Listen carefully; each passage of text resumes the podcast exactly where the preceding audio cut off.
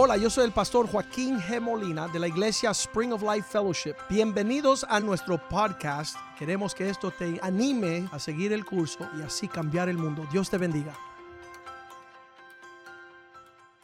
Padre, yo te doy gracias este día por tu amor sobre nuestras vidas. Te doy gracias, Señor, que has derramado misericordia, que tú nos has alcanzado con la salvación que hay en Cristo Jesús. Te damos gracias por las buenas nuevas que llegaron a nuestro corazón, nuestros oídos, aquel día que pudimos escuchar de ese nuevo pacto en tu sangre. Pedimos que tú, Señor, envíes una palabra que sea de edificación, que sea una palabra de alimento espiritual, que pueda ser una luz como una lámpara a nuestros pies. Que tú, Señor, envíe una buena semilla y que tú la siembres en el buen corazón, que dé un buen fruto y una cosecha que te glorifica. Señor, una palabra que nos da celo por madurar, por tomar responsabilidad. Quita toda religión Quita todo relajo, danos la realidad que hay en Cristo Jesús.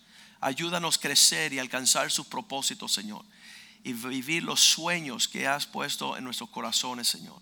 Pedimos, Señor, que seamos fructíferos, Señor. Que llenemos la tierra de tu gloria. Que no sean palabras huecas, oh Dios.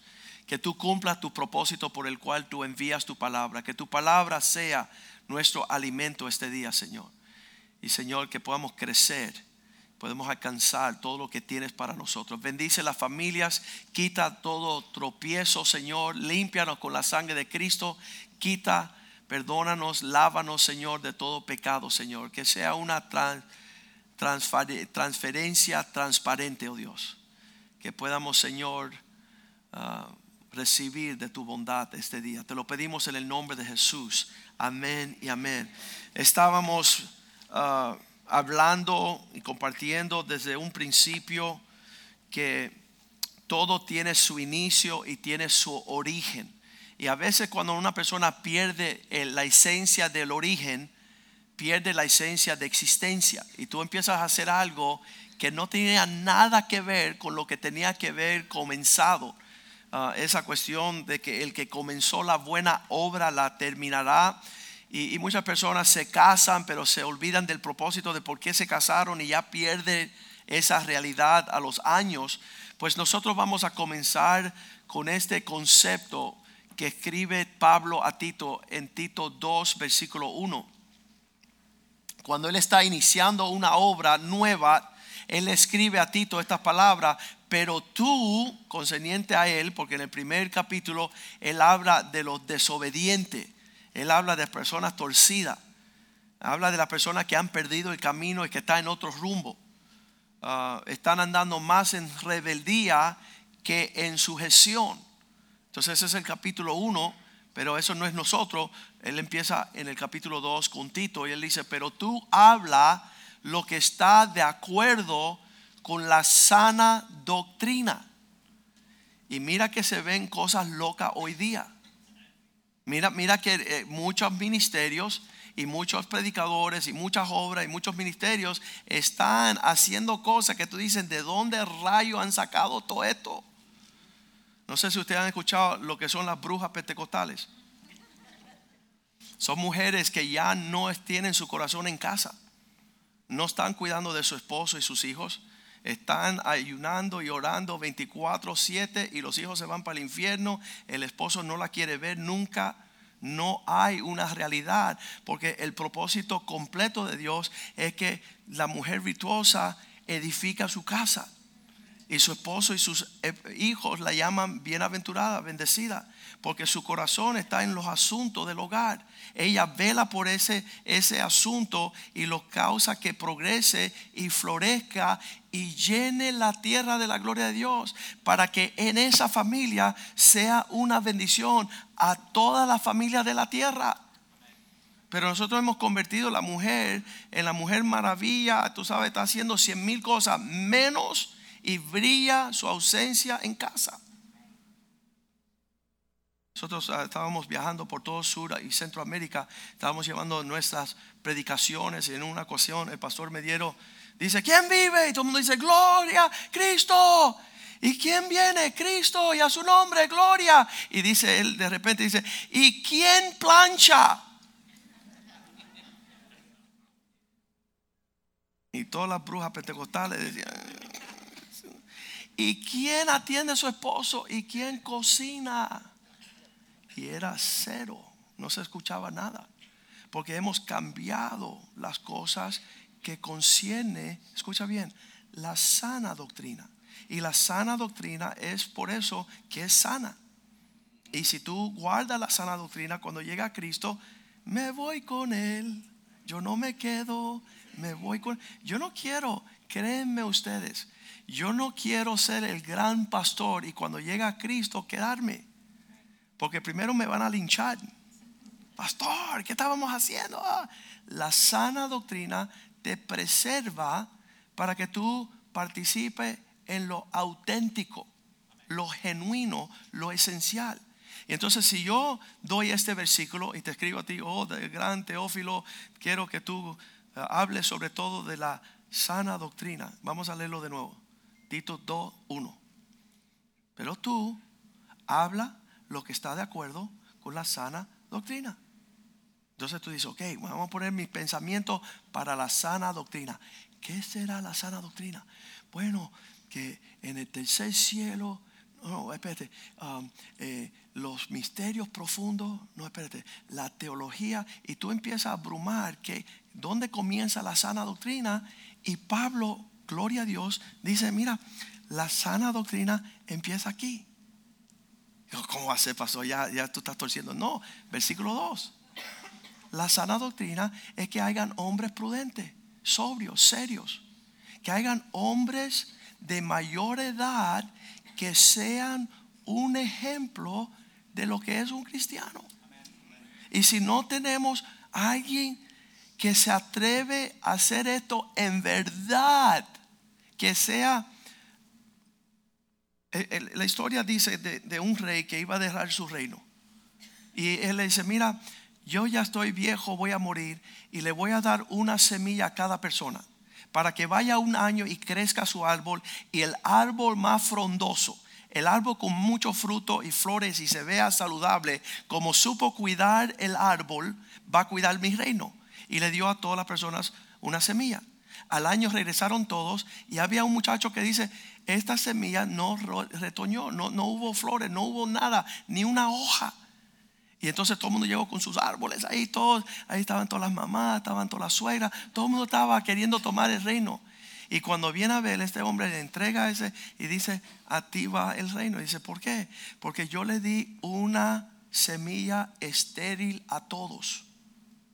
Yo herví las semillas para que no dieran fruto, porque yo quería saber quién eran los mentirosos, los que estaban fingiendo de hacer lo que no había. Y por cuanto tú hiciste lo correcto, lo honesto, lo íntegro, tú eres el rey. Te pertenece a ti el reino.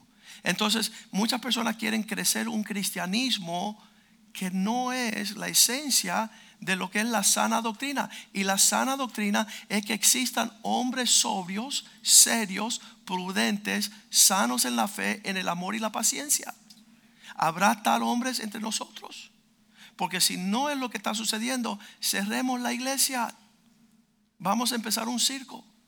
Vamos a empezar a deleitarnos en los payasos. Cuando esta iglesia nació hace 20 años, el Señor la primera predica que me da es, Él me dijo, si los hombres no son sanos, y aquí tengo, y las mujeres, esta enseñanza primero, hombre de Dios o Peter Pan o, somos una caricatura de lo que es un cristiano o somos la realidad. Ay, pastor, tú la tenías cogida con los, vegetales cristianos, ese, el, tomate, el pepino y el otro. Digo, no, yo no estoy bravo. Yo estoy molesto cuando el tomate tiene más integridad que tú. Y que tu hijo de siete añitos y tu nieto está aprendiendo lo que es un cristiano de un pepino y no de su abuelo descarado, impío, que dice ser cristiano. Eh, ahí estoy molesto yo. Porque la sana doctrina es la capacidad que tenemos de que hombres sobrios, serios, me encanta esa palabra serio, Porque hay un montón de personas que no son serios. Y yo no voy a andar ni un pie con ellos a ningún lugar. Porque su falta de seriedad sería la pérdida de su familia y la mía. De sus hijos y los míos.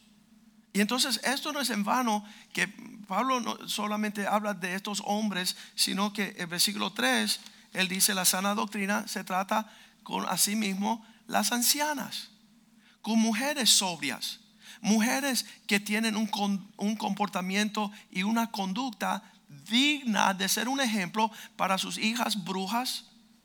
¿Verdad? Que una hija bruja es porque su mamá fue bruja y no es útil como esposa porque trae la destrucción del hogar. Entonces no vamos a entrar en el tema de las, aquí yo puse mujer de Dios o bruja siniestra. Fue la primera prédica de hace 20 años. Que si no había un hombre de Dios y no un Peter Pan, y una mujer de Dios y no una bruja siniestra o tenebrosa, no podíamos tener iglesia. El, el, inicio de esta iglesia se fundó con lo mismo que estamos haciendo ahora en, este tema de que es un hombre. Estamos desarrollando no, no algo ficticio, no algo así como que, que aparenta lo que no es, sino que es lo que es. Y si no hay esto, no hay sana doctrina. Y, tú puedes entrar a las profundidades que tú quieras de la fe, de la teología, de los misterios. Llegó un hombre acá y dice, yo, ah, Señor me dio a mí los misterios de los últimos días, de los días postreros. Y le dijo, ven acá, detente un poquito. Lo que Dios te habló, ¿está en la Biblia? Y dijo, sí, pues yo dije, porque si no está, no lo quiero saber. Yo no quiero saber algo que no está en la Biblia. Dice la Biblia que el que le añade a la Biblia, que sea anatema, que le venga todas las plagas de lo que está, lo que hay en la Biblia. Entonces, y, y número dos, si, si está en la Biblia, ya yo estoy leyendo la Biblia. Y si no está en la Biblia, no lo quiero saber. Lo que sí quiero saber es dónde está tu esposa. Dice, no, yo tengo cinco esposas y ya no, yo no puedo tener esposa. Y mis hijos están descarriados. Uno es ateo, el otro se suicidó. Saber eso. Ya ahí hay una distorsión de la sana doctrina. No fuimos de roca. Ah, versículo 2 está hablando, Pablo le escribe, quiero que tú hablas concerniente a aquellas cosas que tienen que ver con la sana doctrina. Y él pudo haber escogido cualquier cosa, cualquier tema bíblico para iniciarnos en esa jornada de la sana doctrina. Y él inicia su primer paso con ponerle el dedo en la nariz de versículo 2, que los hombres de edad, ¿Sabes? Cuando dice ancianos, ahí estamos pensando en unos viejitos con una barba larga, que los ancianos sean, todo el mundo sea un descarado, todo el mundo que sea un relambío, que sea un... No, en la Biblia ya cuando uno cumplía 12 años era considerado un hombre maduro. Ya tú formabas parte del consejo de la comunidad. Es la celebración judía que se llama Bar Mitzvah. Tú estás invitado a sentarte con los hombres cuando ellos se sientan a tomar decisiones para el bienestar del pueblo. Entonces, los hombres serios o maduros sean sobrios, sean serios, prudentes. ¿Por qué? Ah, segunda de Timoteo 4:3 dice porque vendrá el tiempo cuando no sufrirán la sana doctrina. Tito Concéntrate en la sana doctrina que son hombres prudentes, sobrios, serios, reverentes. Pero en los últimos días no sufrirán la sana doctrina. Porque llamar al hombre a esta responsabilidad es un rechazo para el inmaduro. Es, es una, un fastidio para una persona que tú dices, hey, hay reunión de hombres el lunes a las 8. ¿Tú no puedes llegar? y siempre tienen una excusa y nunca llegan. Siempre están inventando un quehacer que no hay que hacer. Por eso dice, no sufrirán.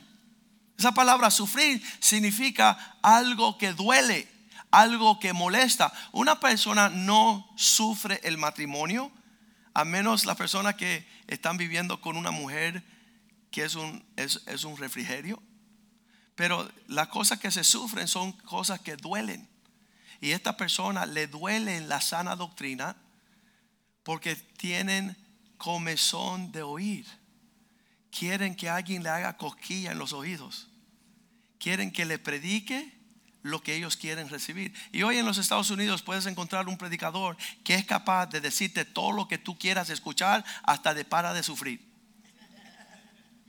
Y todo es en base, tú me pagas suficiente y yo te digo que eh, los homosexuales entran, los, eh, los ladrones, los mentirosos, los cobardes, los asesinos, todo el mundo vamos para el cielo.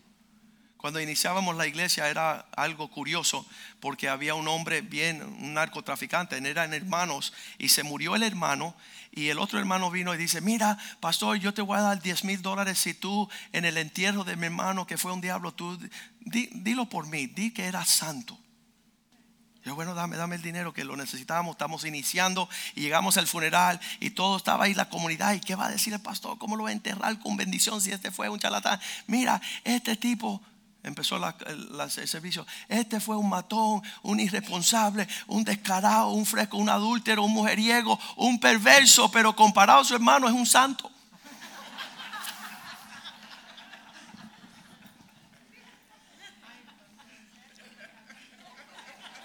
No quieren sufrir que le diga las cosas como son. Yo le pregunté un día a un familiar, ven acá chico, ¿por qué tú no llegas a mi iglesia?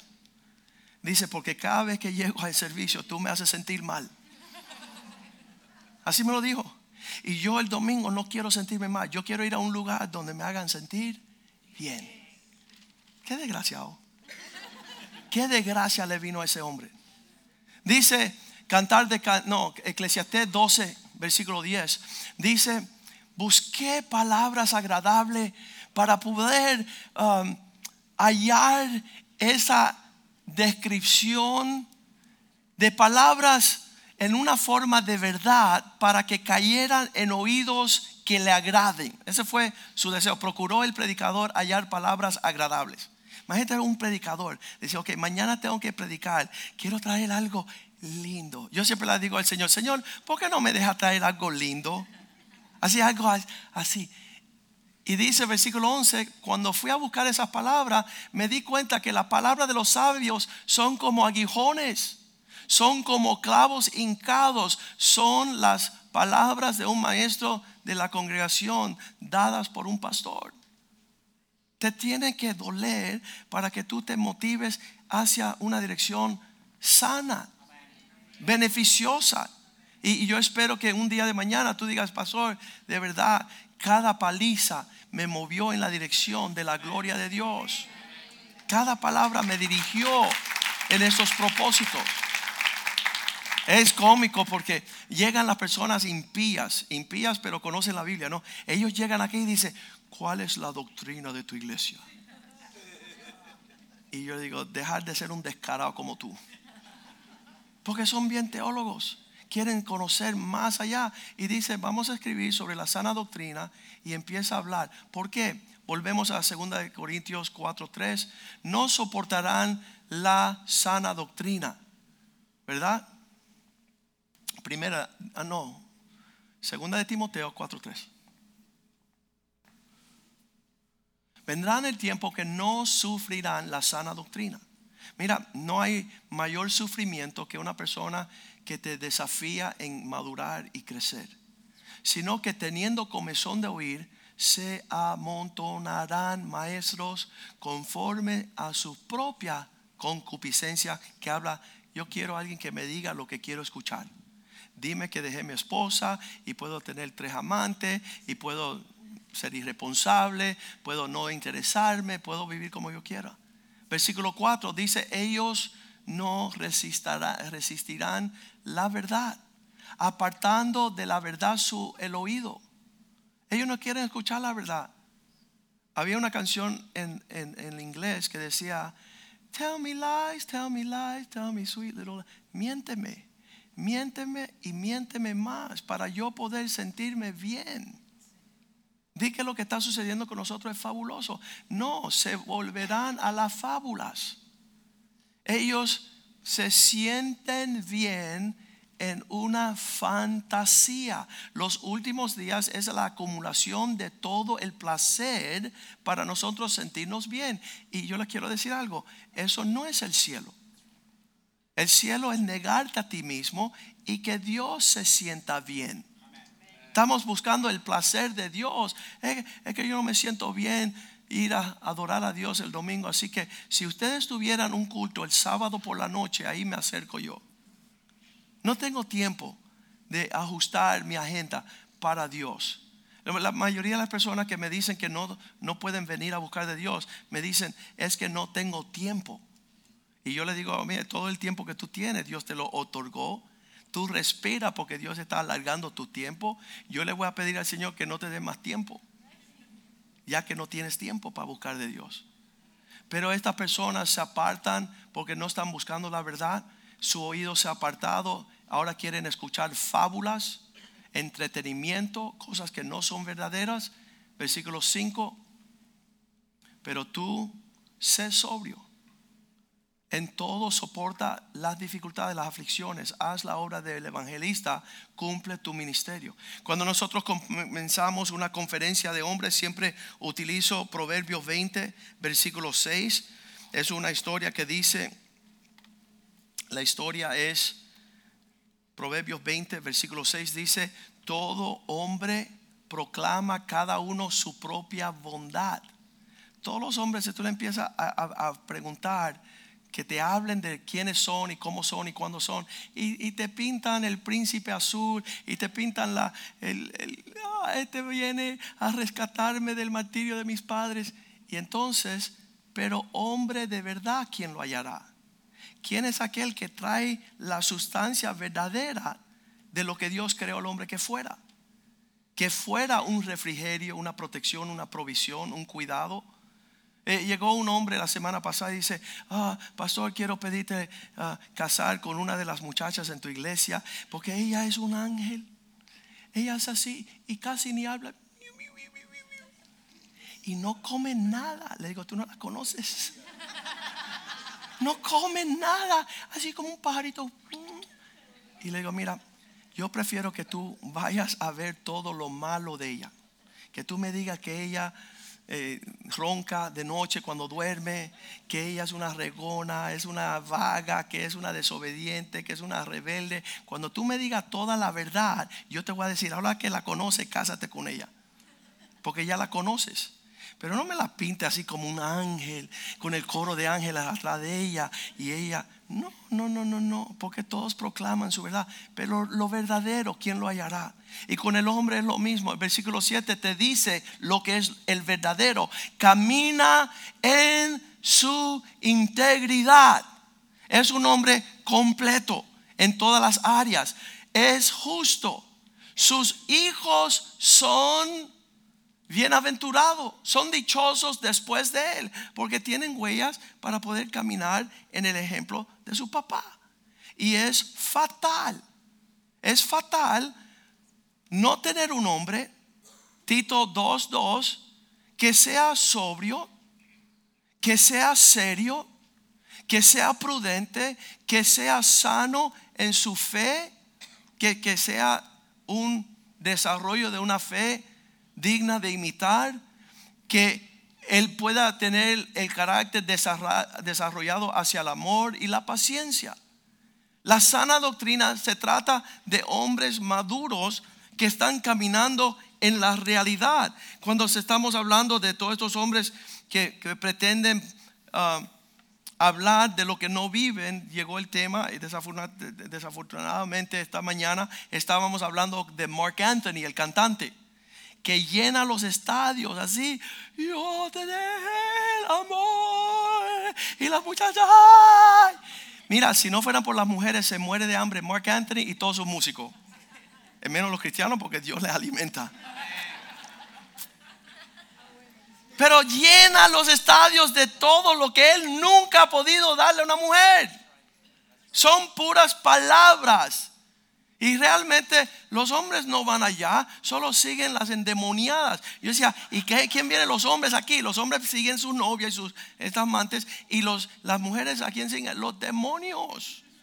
Están endemoniadas todas ellas. Si, si, si fuera en base de cómo él trata a la mujer, ninguna mujer comprará una taquilla. Dice, mira lo que tú le hiciste a tu primera esposa, a tu segunda esposa, a tu tercera esposa, tu cuarta esposa, tu novia, tu, ah, tu hija. Uno de, los testimonios de Angie fue que cuando el papá, una edad joven, se fue tras una saya, ella era una niña, ella tenía 12, 13 años, y ella dijo, mi papá no me dejó a mi mamá, mi papá me dejó a mí. Él destruyó nuestro hogar. Él destruyó eh, la familia de nosotros. Y ella lo vio de su punto de vista como niña. Pero un verdadero hombre está viendo el bienestar de su hogar, en su caminar cristiano, sus palabras son medidas, todo un ejemplo. Cuando estamos viendo que este hombre quiere ah, fomentar esa iglesia con el carácter de Cristo, él dice que sean hombres sobrios y, serios. Primera de Corintios 11, 7 dice, porque el hombre es la gloria de Dios. Pues Él es imagen y Él es la gloria de Dios. El hombre se supone que, que refleje todo lo que Dios es.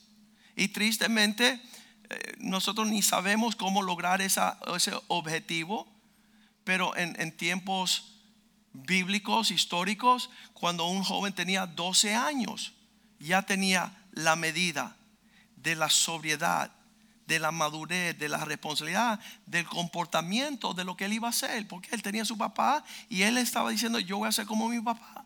A los 12 años ya se habían memorizado toda la Biblia. Hoy día los, padres dicen, sí, por eso es un poco difícil para mi hijo porque él es tan joven. No, tu hijo en vez de llenarse de, toda la palabra de Dios, Él está lleno de todas las estadísticas de deporte. Él sabe quién jugó, qué posición, en qué año, cuál fue su estadística, cuántas veces batió, cuándo fue el, jugador más el most valuable player. Él, él, tiene todo en el panorama de lo que se le infundió. Y él no tiene nada en cuanto a lo espiritual, porque no ha sido el corazón de su padre. Desde una edad joven llevamos a nuestros hijos ah, bien jovencitos, tenían todos, desde que nacieron, primero fue Nick. Nick tenía seis meses cuando fue en su primer viaje misionero. Y tú dices, ¿y para qué fue? Porque su papá estaba yendo. Y Joshua fue a los seis meses y Brandon fue a México con seis meses. Mis suegros me querían matar. ¿Y por qué tú estás llevando a esa criatura tan joven a, un... Porque nosotros somos una familia misionera. Nosotros amamos a Cristo. Cristo dijo ir a todo el mundo y predicar el Evangelio a toda criatura. Y es criminal que hay personas que llevan cristianos 5, 6, 10, 15, 20 años y sus hijos nunca han ido a un viaje misionero. Pues, ¿Cómo vamos a infundirle el aliento de la sana doctrina de, una abuela bruja que se conoce toda la Biblia y sus nietos no saben nada que PlayStation? No saben más nada que Harry Potter. Me vino un hombre acá, un anciano, ¿no? Diez libros. Uh, the Story of a Wimpy Kid. Nueve volúmenes de libros de cómo ser un idiota.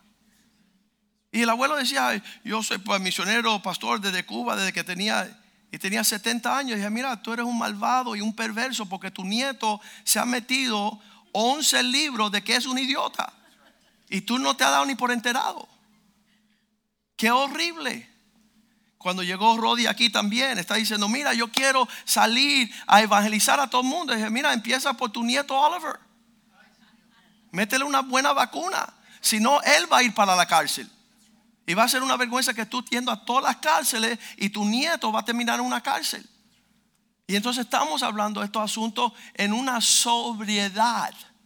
De, tomar cuenta y decir, ¿sabes qué? Queremos levantar una generación que ame a Cristo. En, en los postreros tiempos no van a querer andar en esas palabras.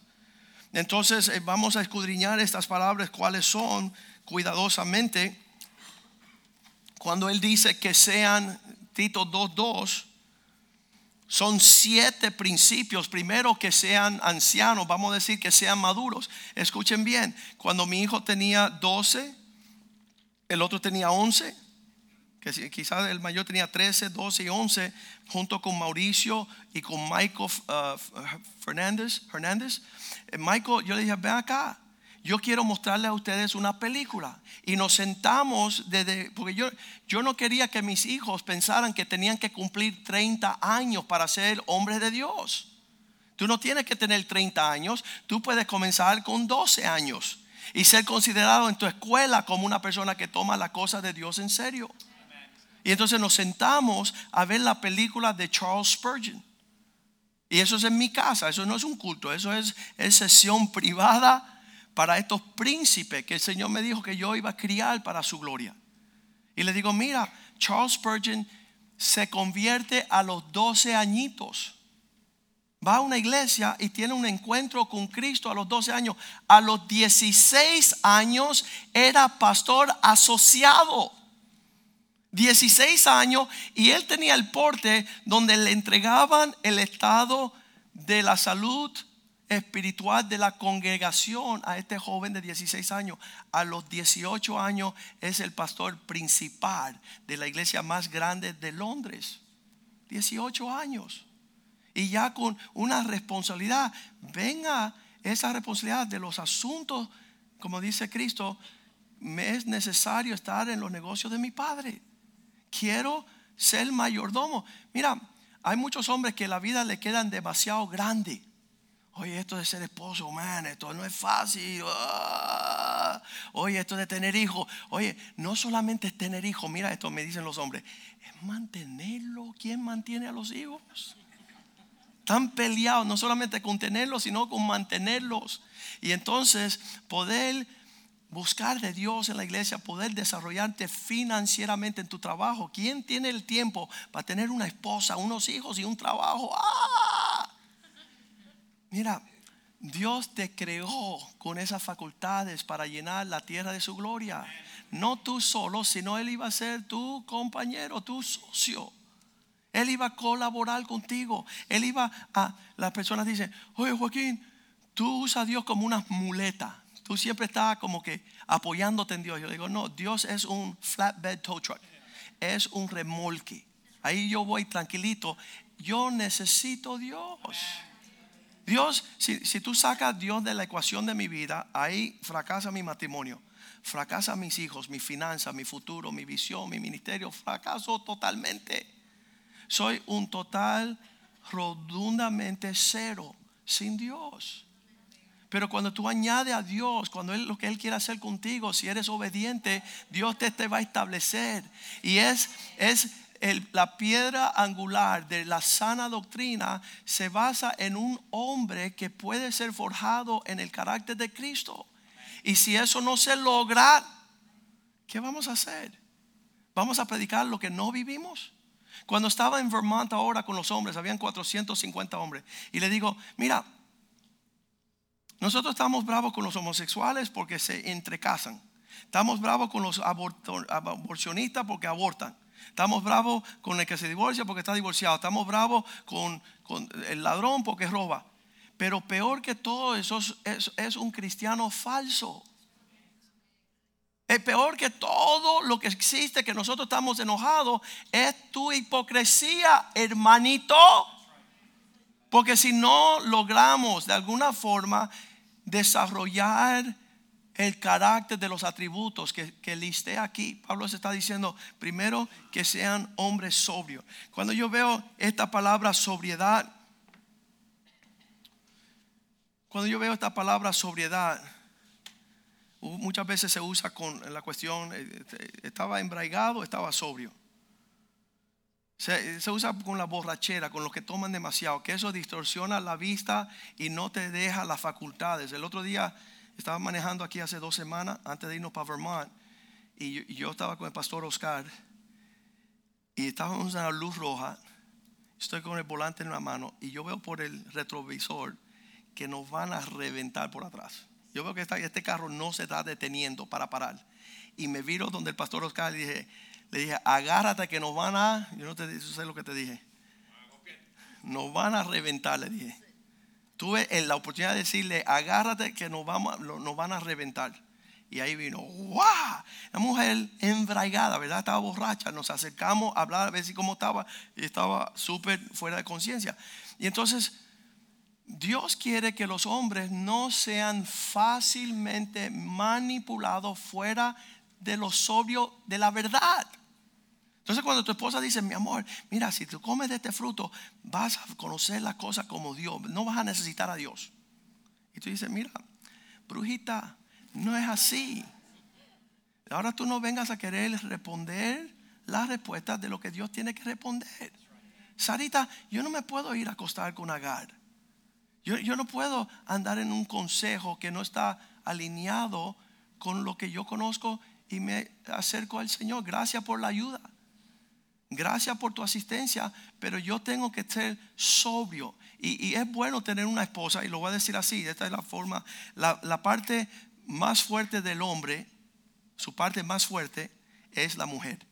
Eso lo digo yo en todo el mundo, porque Dios se la dio. Ahí todo el mundo dice amén, ¿están de acuerdo?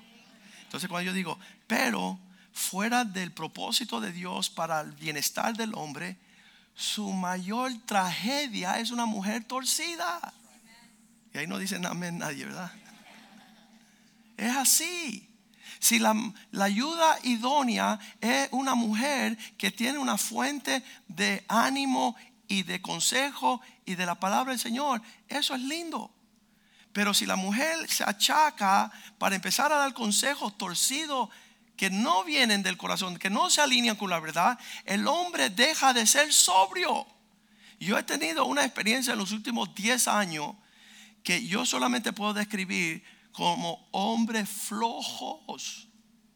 Hombres que prefieren, es tan rico que tu esposa tome todas las decisiones.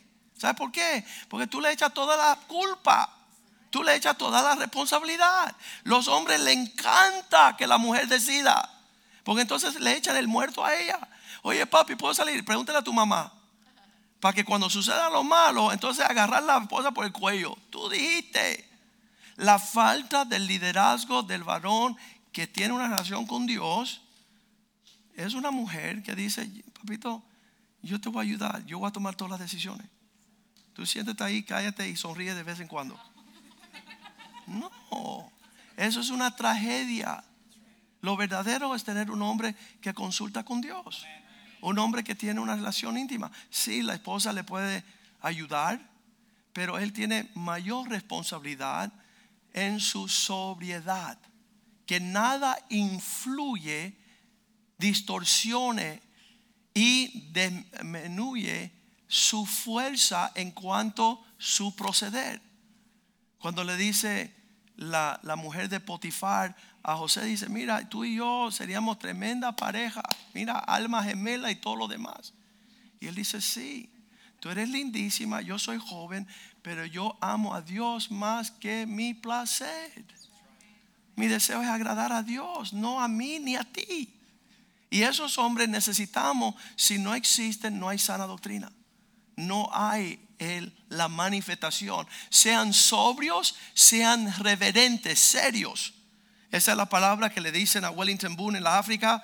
La palabra serio en esa tribu donde él va, en esa área, es buga.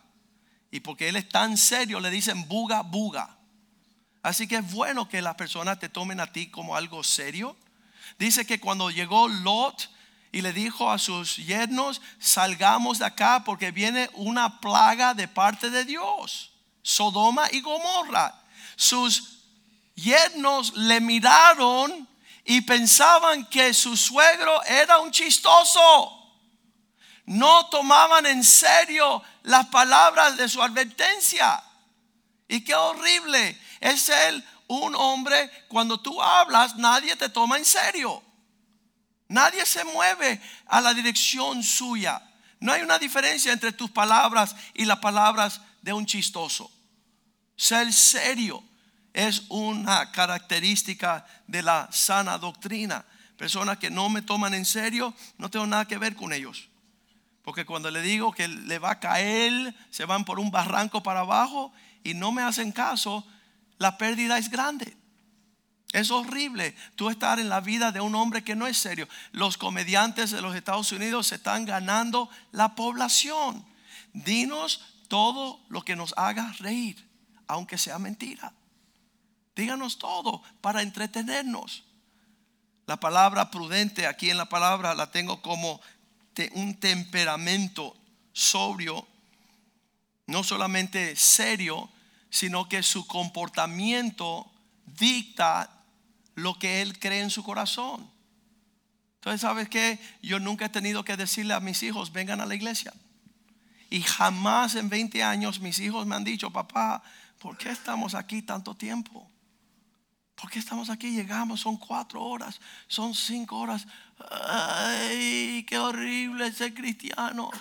Jamás mis hijos se han quejado por nuestra entrega al Señor. El mayor tenía tres añitos, el segundo dos añitos y el último tenía un añito y después vino la niña después. Y de los cuatro nunca, bueno, el viernes que es el tiempo libre de ellos, están pastoreando los niños. Su fin de semana, el viernes están con los jóvenes y el sábado están en el grupo de jóvenes. Y ellos se deleitan estar en la casa de Dios, entre el pueblo de Dios, la amistad. Nunca mis hijos, yo, yo digo, yo creo, si le pregunto a mis hijos, ven acá, ¿a usted no le interesa lo que luce una discoteca adentro? ¿Nunca ha estado? Y yo te prometo, usted háganle la pregunta un mañana que lo vean. Ellos estuvieron este tempranito. Ni se le ha ocurrido, no hay nada que buscar en un sepulcro de muertos. No hay nada que buscar en el estiércol donde corren las aguas negras de la ciudad. ¿A qué vamos a ir? ¿A un lugar a buscar enfermedades, plagas, epidemias? Mis hijos no saben, ni, ni saben lo que es eso. Cuando eran bien chiquitos, tenían 3, 4 y 5 años, yo digo, ok, ¿cómo yo los impacto así bien duro? Y le digo, ok, ya sé, el pecado tiene el olor de, de sufre, ¿verdad? Azufre algo así como que yak.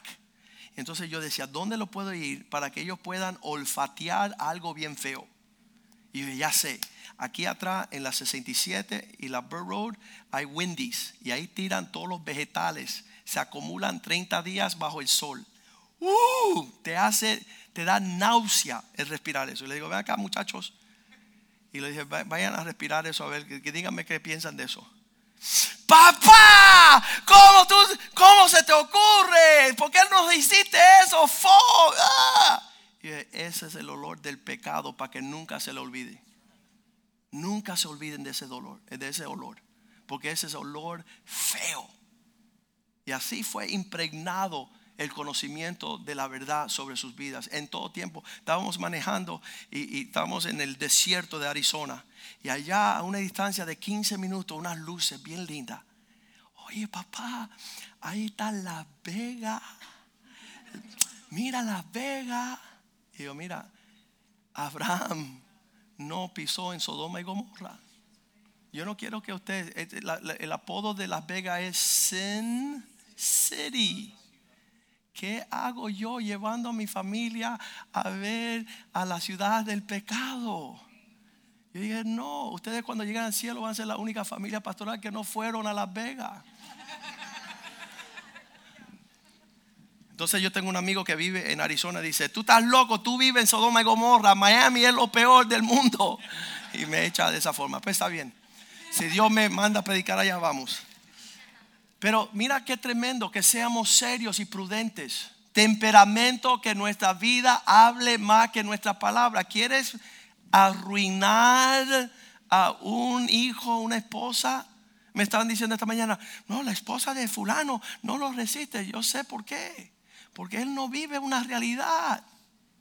Él no vive una realidad. Entonces tiene que sufrir una esposa que tiene el don de sospecha. Eso no es un don espiritual. Ella sospecha que él no es cristiano sanos. Esa palabra sano significa tener una expresión completamente saludable. ¿De qué? De tu fe. Que, tu vida hable de lo que tú crees. Es, ahí es cuando yo decía de mi papá que cuando nos convertimos, cuando yo como adolescente veía que mi papá sacó de una gran parte de su tesoro para ir a comprar una guagua para la iglesia, yo sabía que él le importaba la iglesia, le importa- le importaba a Dios y su corazón, su dinero estaba invertido en una acción que dejaba marcado nuestras vidas para el Señor. Pero hay personas que siempre están marcando fuera del territorio de Dios. Si aumentan, aumenta, aumenta, siempre llevan sus riquezas a otros dioses, a otros ídolos, a otras prioridades. Eso no muestra una vida de fe. Una vida de amor. Mateo 24, 12 dice, a causa de que se aumentará la maldad de los hombres en los últimos días, el amor de muchos se enfriará. Y yo, yo quisiera decirle, si tú amontonas todo el amor de Dios que Él derrama en nuestro corazón por el Espíritu Santo, ese amor no se enfría. Pero si tu amor es en base, ay, mira cómo me trataron, mira que me saludaron, mira que no me saludaron, mira que el pastor me quiere, que no me quiere, a mí no me vale gorras. Ya lo que Cristo hizo es suficiente para que yo lo haga todo, a cambio de nada. Yo no voy a poner en riesgo el calor del amor que yo tengo en Dios en base de cómo me tratan los hermanos. Y no importa la fidelidad, no importa la entrada, no importa la salida, no importa el día y la hora, yo todo a Cristo, yo me rindo con el fin de serle fiel. Yo me rindo todo a Cristo. No estoy buscando el pretexto. Los cubanos decimos buscarle la quinta pata a la gata. ¿Conoces una persona así? Siempre está buscando el pretexto para justificar un comportamiento que no concuerda con lo que Dios quiere. Eso es horrible. El amor de muchos se enfriará. No pongas en juego tu amor en las cosas de Dios. No pongas en juego el día que ya no estés enamorado de Cristo. Tito 2, 2 termina con la palabra paciencia. Estos hombres que forman la sana doctrina como base principal de la fe cristiana son sobrios, serios, prudentes, un temperamento que concuerda con su fe, sanos en fe, amor y paciencia. ¿Qué significa paciencia? Eh, pastor, me estás acabando la paciencia, ya te demoraste demasiado. Hay, personas que no quieren esperar. No quieren esperar que se termine la prédica, se van temprano, no quieren tener comunión en la, en, en la, en la sala de comedor. Mira, hace 20 años, a menos que sea algo raro, siempre somos yo y mi esposa los últimos que salimos de la iglesia. Rara la vez que yo tenga que decir, Luis, o por favor, o Pastor Mediero, Oscar, quédense, Pastor Rivera. Eso nosotros estamos aquí desde el principio al, al final. No estamos apurados por salir de aquí. ¿A dónde vamos a ir? ¿A hacer qué? ¿Dónde está nuestra prioridad? Pastor, es que hay un juego de deporte ahora a las dos y te me estás. No. Este es el día del Señor, se lo entregamos a Él para deleitarnos. Dice, estos que esperan en Jehová se montarán en alas de águila para remontarse a las alturas de los propósitos de Dios. Los que tienen paciencia, los que tienen fe, esperanza, los que esperan, los que no se rinden, los que no tiran la toalla. Las personas, mi esposa y mis hijos te pueden decir que yo siempre tengo algo que estoy esperando de parte de Dios. Y yo sé que Dios hace con creces todo lo que yo espero. Él contesta todas mis oraciones. Yo solamente tengo que esperar. Yo estuve 30 años esperando que Él salvara a un amigo mío. Tuve 5 años por darle una palabra a una persona que tú dices, ¿y por qué no se la diste? Porque no era el tiempo. Tú tienes que esperar los tiempos y ser un cristiano, eh, y eso me lo dijo mi mamá cuando yo era adolescente. El cristiano verdadero es aquel que tiene la capacidad de esperar. Y el que no sabe esperar es porque no ha conocido la bondad de Dios. Entonces nuestra capacidad de madurar y no tirar la toalla y no perder la fe y no darnos por vencido, esto es la sana doctrina donde la iglesia puede edificar. Vamos a invitar a los músicos que suban, por favor. Y vamos a deleitarnos en la presencia del Señor, porque por lo menos hoy salimos de esta casa sabiendo lo que es la sana doctrina. Sabemos cuál es la base que nos va a fundamentar en poder llegar a nuestra meta. Que en lo que muchos corren, y muchos andan y muchos mueven. Nosotros solamente queremos persistir en la sana doctrina una vez entregados a los santos. Una vez entregados eh, sobre los hombres de hombres sobrios. A mí me encanta estar rodeado con aquellos que toman las cosas de Dios en serio. Tú siempre me vas a ver en esos ciclos. Y donde yo no voy a estar, siempre va a ser por una situación que están adulterando la sana doctrina están desviando, están jugando, están manipulando. Yo no quiero ser parte de ese grupo. Nosotros habíamos dicho que no somos perfectos, somos genuinos y aún los errores que cometemos, lo cometemos genuinamente. No, no lo estamos haciendo por desviarnos. Vamos a ponernos de pies en esta tarde. Y damos gracias a Dios por su presencia en nuestros medios. Damos gracias a Dios que nos sigue revelando estas verdades. Queremos ser un pueblo que crece en estos propósitos.